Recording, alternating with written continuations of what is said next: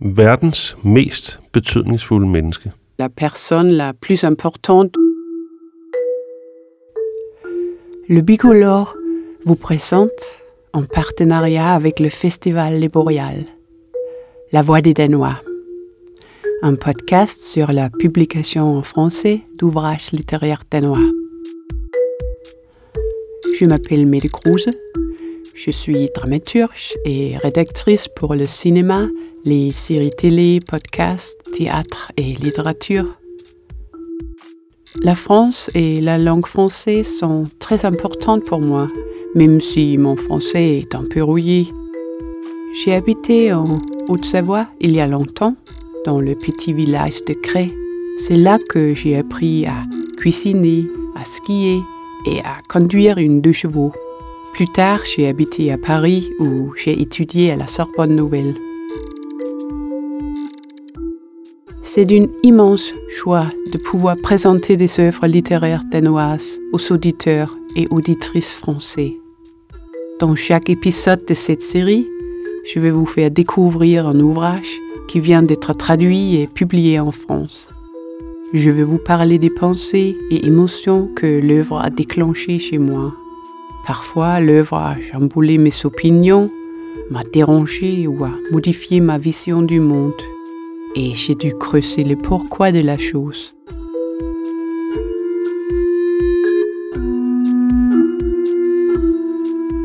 Dans cet épisode, nous parlerons du livre de Casper Colling Nielsen, Le prophète maudit, publié chez Kalman Levy. Je vous présente Alan. Alan est poète et habite dans son petit appartement en sous-sol dans la banlieue de Copenhague il veut surtout qu'on le laisse vivre sa vie tranquille, comme il le dit plusieurs fois dans le roman. Pourtant, Casper Colling Nielsen estime que c'est la personne la plus importante de toute l'histoire de l'humanité. Chaque chapitre démarre sur cette phrase avec tellement d'insistance que, à chaque fois que je la lis, je me demande mais quelle importance Alain peut bien avoir. En quoi mérite-t-il ce titre? Et surtout, pourquoi l'humanité a-t-elle besoin d'une figure de proue, d'un sauveur?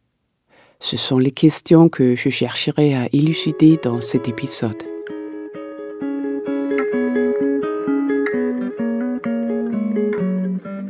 Alan est recenseur de la circulation et je pense que je vais laisser l'auteur vous le présenter. De fleste ville nok mene, at det var et trivielt og kedeligt job at tælle biler, men det synes Allan ikke. La plupart des gens trouveraient sans doute que le recensement des véhicules était un travail trivial et ennuyeux, mais pas Alan. Il le considérait plutôt comme une occupation assez semblable au jardinage, en tout cas d'après l'idée qu'il s'en faisait. Il utilisait activement son corps, mais c'était suffisamment anodin pour que ses pensées puissent vagabonder à leur guise, comme un petit bateau qui suit de lui-même le courant. Ces recensements constituaient le courant qui emportait le bateau. Hélène pouvait changer à tout et n'importe quoi pendant qu'il travaillait. Il lui arrivait de regarder les occupants des véhicules qu'il comptabilisait, d'imaginer qui ils étaient, où ils allaient, de quoi ils parlaient. Il arrivait même à se figurer qu'il sentait ce que les gens dans les voitures ressentaient et à quoi ils pensaient. Un jour, il fut tout bonnement bouleversé par une femme dont la souffrance l'atteignit en plein cœur. Il sentit immédiatement son désarroi comme si c'était le sien propre. À d'autres occasions, il pensait à des poèmes qu'il avait lus ou à des souvenirs de son enfance. Alan n'écrit plus de poèmes, mais comme vous venez de l'entendre, il pense comme un écrivain. J'aime bien la perception que Alan a du monde, sa façon d'observer les moindres détails, de tout remarquer chez les autres. J'ai demandé à Casper Colling Nielsen s'il avait consciemment donné à Alan ce rôle d'écrivain. Et la discussion a dérivé sur son propre processus d'écriture et la raison pour laquelle il y a toujours un personnage d'auteur qui se glisse dans les histoires qu'il écrit. Jeg har været forfatter i 13 år nu, den proces, det er at skrive, det er, i virkeligheden, i virkeligheden handler det om at skrive. Altså grund til, det er sjovt at sidde på sit lille lortkontor hver dag og sidde og skrive. Ça fait maintenant 13 ans que je suis écrivain. Det er fordi, at et ça m'amuse toujours autant de m'enfermer dans un bureau étriqué et d'écrire tout seul comme un con, parce que je peux m'y livrer corps et âme. Et c'est comme ça qu'arrive l'inattendu. On a quelques idées au point de départ, donc on commence à écrire, et là, on suit son texte.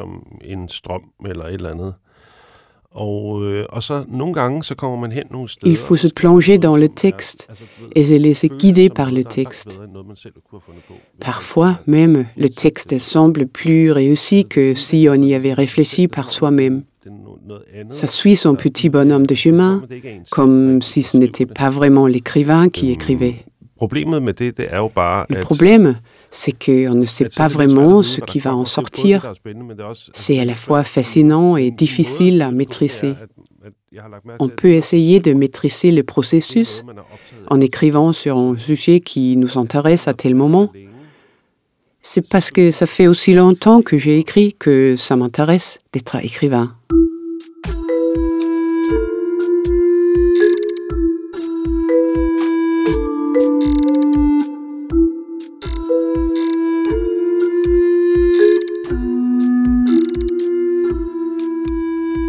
Si Alan n'écrit plus de poèmes, il les lit en revanche avec passion et il les annote. Il s'est constitué des archives colossales de poèmes qu'il a lus et commentés tout au long de sa vie. Les notes et commentaires sont quasiment une œuvre en soi, mais nous y reviendrons plus tard. Il se passe en effet quelque chose au début du roman qui empêche Alan d'être tranquille sa petite routine de recenseur de la circulation et de commentateur de poèmes est chamboulée par les graves problèmes du monde qui s'invitent chez lui.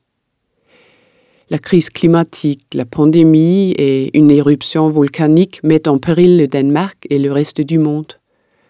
Un jour, la crise s'invite littéralement chez lui et frappe à sa porte. La crise, ce sont des banquiers qui ont une requête peu banale. Pour sauver le Danemark, Alan doit écrire un poème. Mais Alan, lui, n'a pas envie et il dit non. Dans la rue et au supermarché, les gens reconnaissent Alan comme celui qui refuse de sauver le monde, ce qui met à mal sa routine. D'un seul coup, Alan ne peut plus vivre tranquille. Il peut à peine sortir faire ses courses ou aller dans son jardin arroser son plant de cannabis. Plus tard, on frappe à nouveau à sa porte. Cette fois, c'est la première ministre. Jeg kommer for. Som du sikkert ved, så går det ikke så godt for Danmark i øjeblikket. Vi er blevet ramt af en virus, som bliver ved med at mutere. Je viens vous demander votre aide. Det er en tragedie. Comme vous le savez sans doute, ça ne va pas très fort pour le Danemark en ce moment. Nous avons été touchés par un virus qui n'arrête pas de muter. Des gens meurent. C'est une tragédie. Pour être parfaitement honnête, c'est vraiment la merde intégrale. En fait, ça ne va bien nulle part dans le monde. Le chômage explose, l'économie est à deux doigts de l'effondrement et le Vésuve est entré en éruption. Ce n'est presque plus supportable.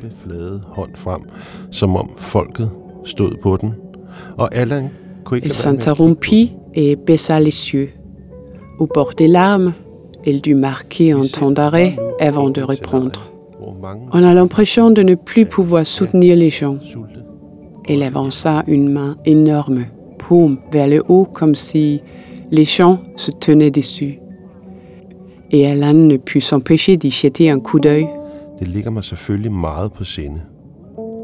I Nordafrika er der hungersnød og krig overalt, Nous sommes aujourd'hui devant un scénario dans lequel la famine va toucher beaucoup de gens, Alan. Oui, la famine, même ici au Danemark. Ça m'affecte évidemment beaucoup. En Afrique du Nord, la famine et la guerre sont omniprésentes et notre aide alimentaire ne parvient pas à destination. Le Moyen-Orient est en ruine. Je ne vais pas vous mentir. Des millions de personnes vont mourir. Si nous ne faisons pas très attention, toute notre société telle que nous la connaissons peut s'effondrer. Okay, sagde Allan. Og så er det bare, jeg gerne vil vide, hvad det har med mig at gøre. Ok, juste une chose, dit Alan. J'aimerais bien savoir en quoi tout ça me concerne. Il vit que le cortège de la première ministre était indigné par le ton franc et critique qu'il employait, et cette réaction amplifia l'attitude de défi déjà bien pressante en lui. Bon, avec tout le respect que je vous dois, bien sûr, ajouta-t-il sur un ton aigre-doux avec une petite révérence tout en dévoilant ses dents brunes de poète, en un sourire exagérément amical. Som om han var et underligt dyr. Le Premier ministre l'observa comme un animal étrange, un mammifère que tout le monde connaissait mais dont elle avait totalement ignoré l'existence jusqu'à ce jour. Elle tourna lentement la tête d'un côté, puis de l'autre, comme un boxeur avant un combat. Elle avait bien conscience que cette conversation ne serait pas simple. Okay. Jeg mærke, du er direkte og lige frem. Ok, je vois que vous êtes franc et direct, alors je veux aussi l'être avec vous. Elle le regarde avec gravité. D'après nos analyses, tout ça, tous les problèmes que je viens d'évoquer, en plus d'autres, surviennent parce que vous refusez d'écrire des poèmes. Un conseiller lui glissa quelques mots à l'oreille. Bon, je m'exprime mal. Ce n'est pas votre faute, mais nos analyses montrent que vous pouvez faire disparaître tout ça. Toute la détresse et la misère, tous les gens qui mourront sous peu à cause de ces tragédies incompréhensibles, tout ça disparaîtra si vous écrivez un poème. Rien qu'un seul poème.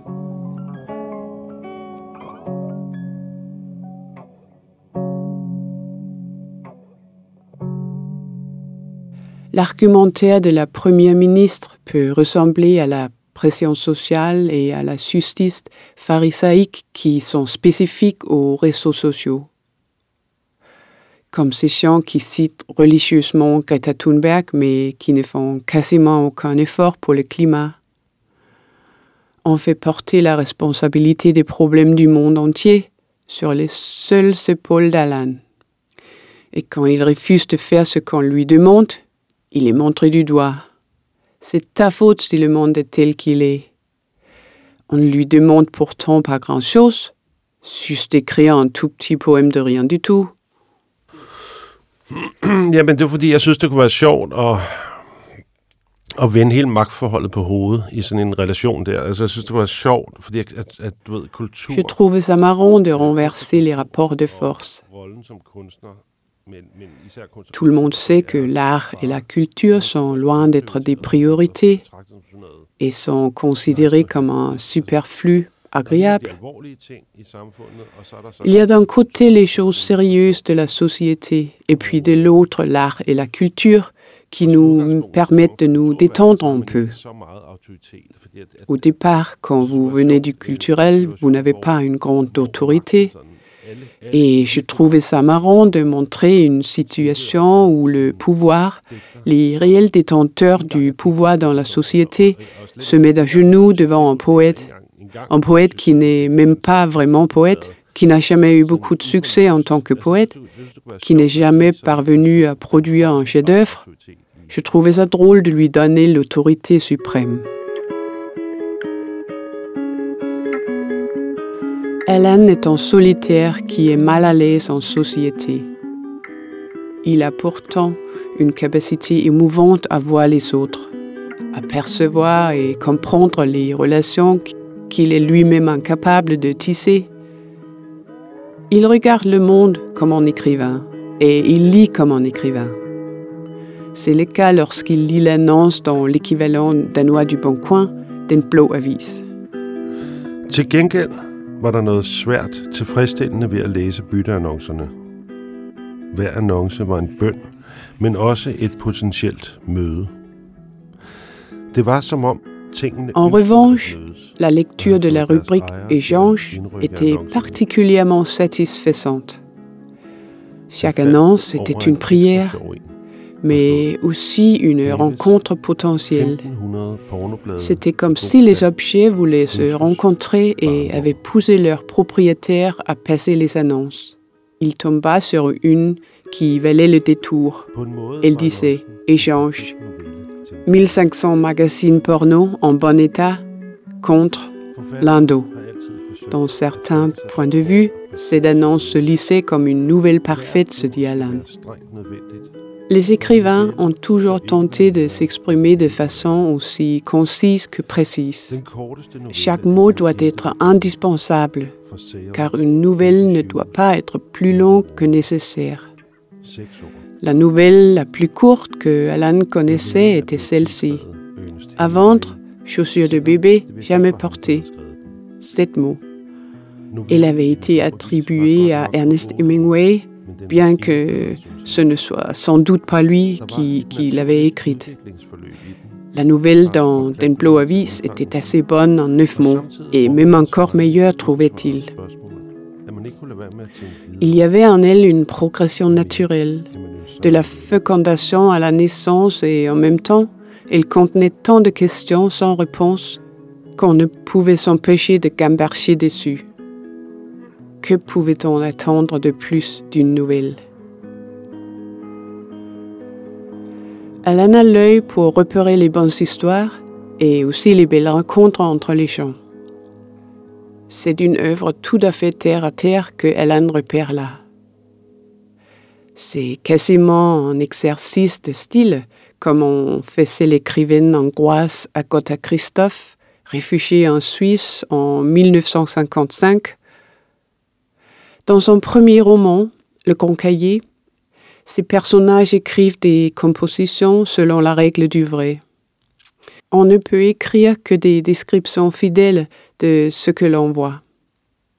Les interprétations et les sentiments sont interdits dans les compositions, et cette forme imprègne l'ensemble de l'ouvrage, ce qui donne au lecteur la possibilité d'avoir ses propres interprétations et sentiments.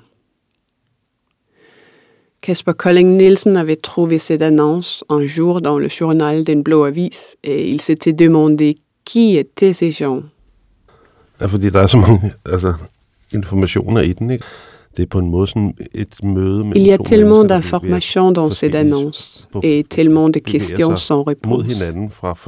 C'est à la fois une rencontre entre deux personnes qui se rapprochent en partant de directions différentes et qui se frôlent dans un équilibre parfait dans l'univers, dans un court instant où un orgue et un tapis en coton ont la même valeur.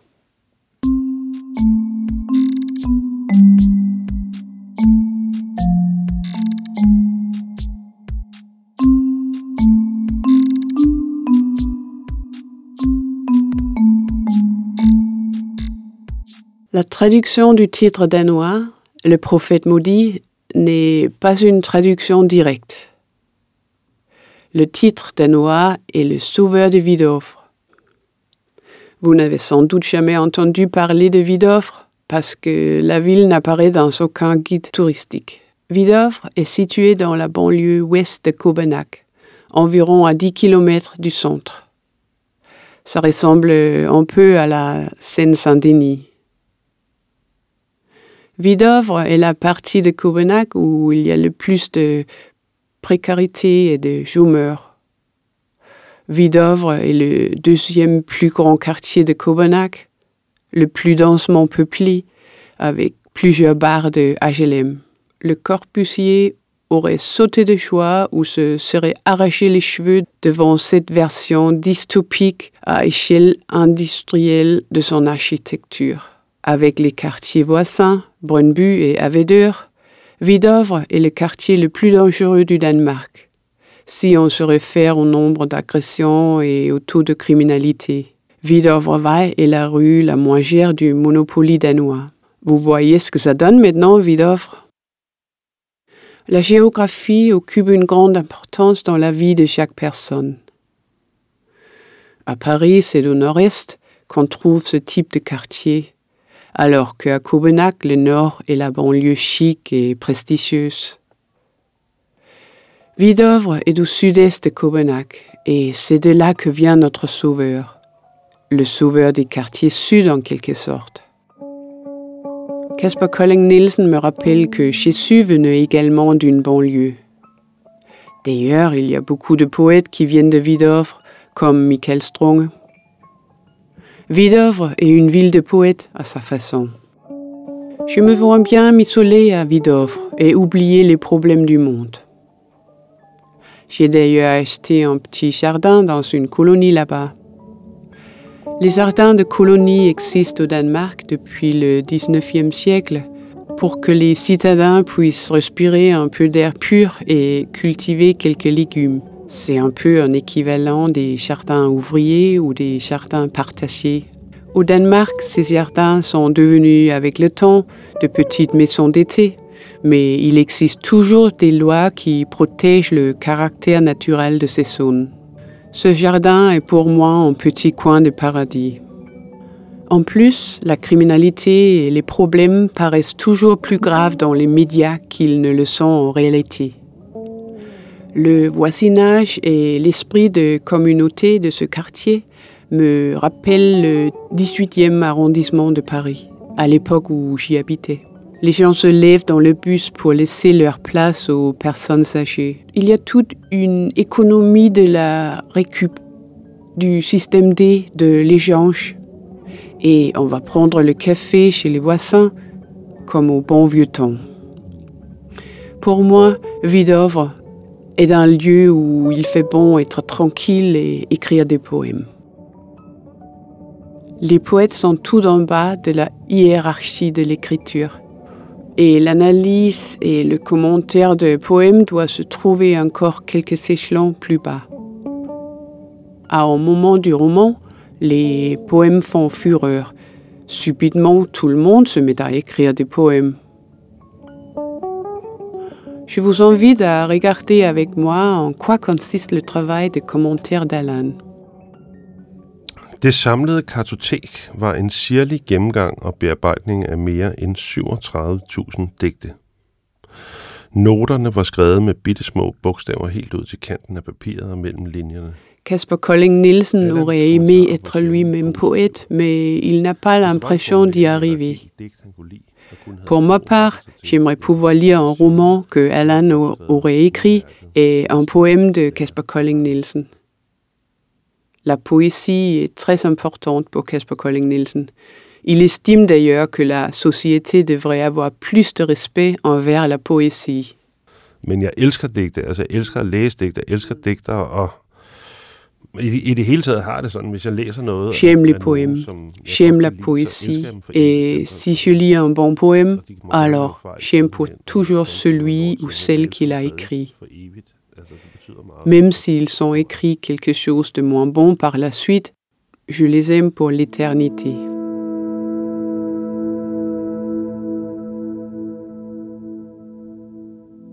Bent, l'ami d'Alan, n'écrit pas de poème.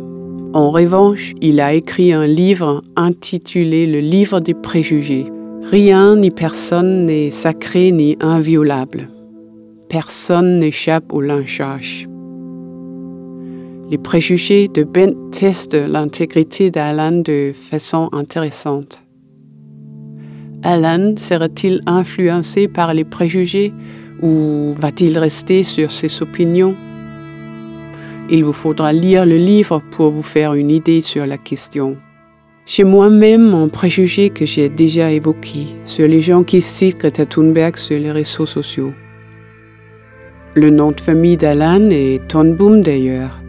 Tonboom, Thunberg, TB, en hasard.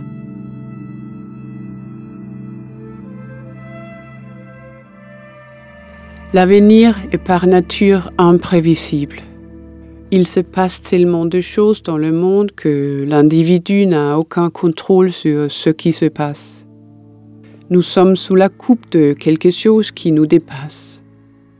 nous nous sentons parfois tout petits et impuissants. C'est cela le pouvoir de la science-fiction. Dire quelque chose de philosophique et poétique sur l'humain dans une société dystopique. Comme dans le Blade Runner de Ridley Scott. Des rayons s'ébrillaient dans l'obscurité, dans l'ombre de la porte de Tannhauser. Tous ces moments se perdront dans l'oubli, comme les larmes dans la pluie. Il est temps de mourir.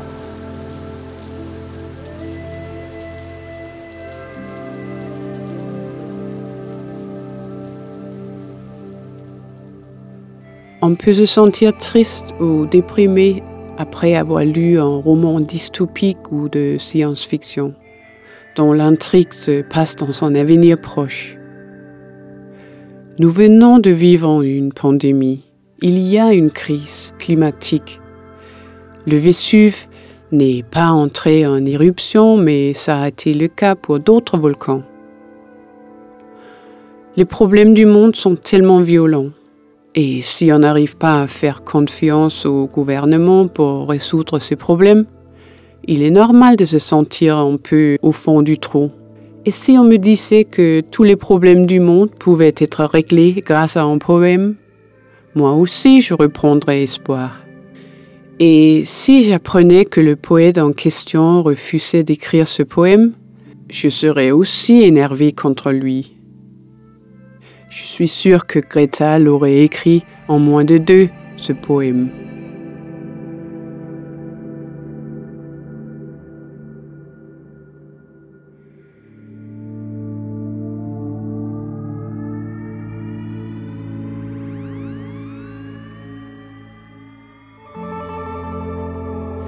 Casper Colling Nielsen a fait des études de philosophie et ce n'est donc pas étonnant qu'il soit si à l'aise avec la science-fiction. Je pense aussi que c'est au philosophe de répondre à la question qui m'importe le plus. Pourquoi les humains veulent-ils absolument être sauvés? Et pourquoi plaçons-nous nos espérances entre les mains d'une seule personne qu'on place sur un piédestal et à qui on fait aveuglément confiance? Jamen, det er fordi, at øh, jeg tror for det første, at verden går imod, eller vores vestlige samfund går imod en stigende grad af religiøsitet eller metafysik på en eller anden måde. Og det Je crois que notre société est de plus en plus religieuse ou métaphysique. Une des raisons en est qu'on a ôté le masque de l'art.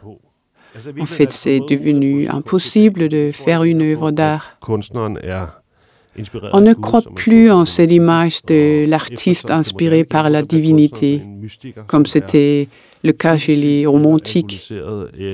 Avec la modernité et la belle époque, l'artiste est devenu un mystique, soit malade mental, soit alcoolique, qui parvenait malgré tout à produire quelque chose du très fond obscur de son inconscient. Quelque chose qui peut se traduire en une œuvre. Lorsque le public regardait cette œuvre, il se produisait une sorte d'inférence inconsciente. Mais plus personne ne croit maintenant que l'artiste tire son inspiration du divin ou que l'artiste est un mystique freudien. Donc aujourd'hui, il n'y a plus d'espace pour créer une œuvre d'art. L'art a été pendant des années une force spirituelle dans la société. Et dans nos sociétés laïques, c'était une aspiration. On aspirait au spirituel par le biais de l'art. En af de ting, der er spændende ved at læse især det nye, eller det nye testamente, det er, at Ce qui est passionnant dans la Bible et surtout dans le Nouveau Testament, c'est que Jésus est en quelque sorte l'artiste parfait. Il est celui qui dit les choses avec une autorité suprême et il est en même temps complètement obscur. Un exemple, c'est quand il dit que le royaume des cieux est comme une graine de moutarde. Personne ne comprend de quoi il parle. Moi, j'ai lu et relu la Bible. J'en ai même parlé avec un de mes amis qui est prêtre. Pourquoi est-ce qu'il dit ça? Et qu'est-ce que ça veut dire? Qu'est-ce qu'il essaye de nous dire? Ce livre est totalement génial. Il est ouvert à toutes les interprétations et en plus il vient de la bouche du Fils de Dieu, l'autorité suprême. De ce point de vue, c'est l'œuvre d'art la plus parfaite, la position artistique parfaite.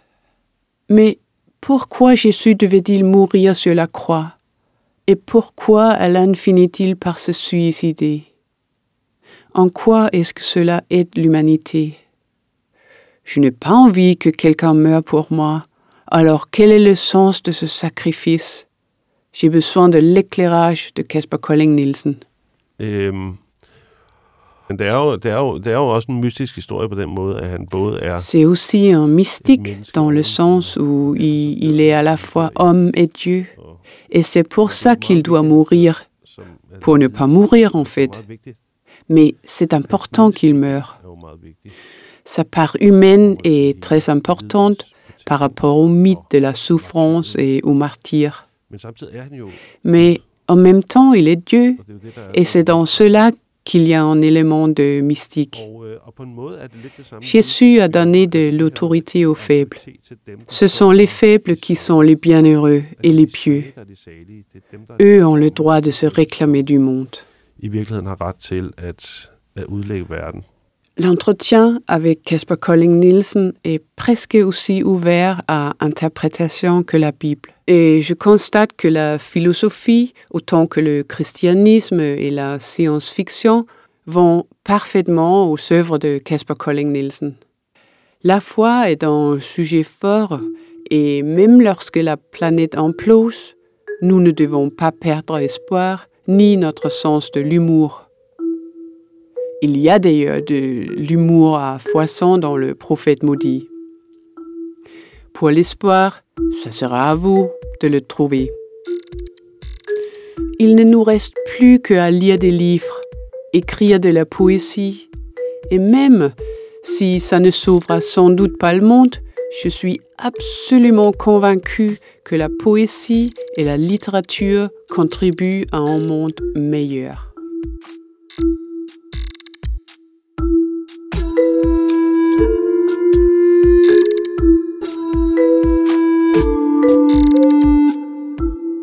Vous avez entendu la voix des Danois. Production et écriture, Kruse pour le bicolore. Traduction, Eugénie Hugo. La voix pour Blade Runner, Mathias Benoît Patrice Fumex.